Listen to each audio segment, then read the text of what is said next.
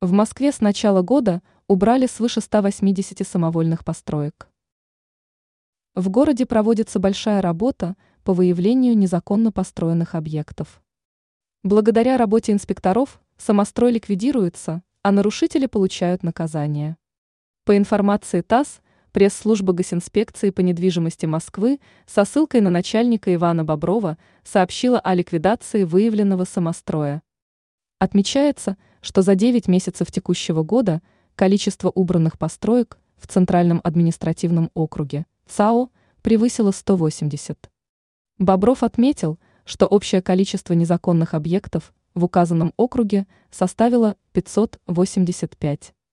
Он также заявил, что в городе выявлялись некапитальные объекты, строительство которых выполнялось без соответствующей документации. Количество таких объектов составило порядка 300. По данным ведомства, с января по сентябрь наблюдались земельные нарушения, а также нарушения, связанные с использованием городского нежилого фонда. В пресс-службе добавили, что инспекторы выявляют также аварийные и ветхие дома, которые в последующем восстанавливаются или подлежат сносу.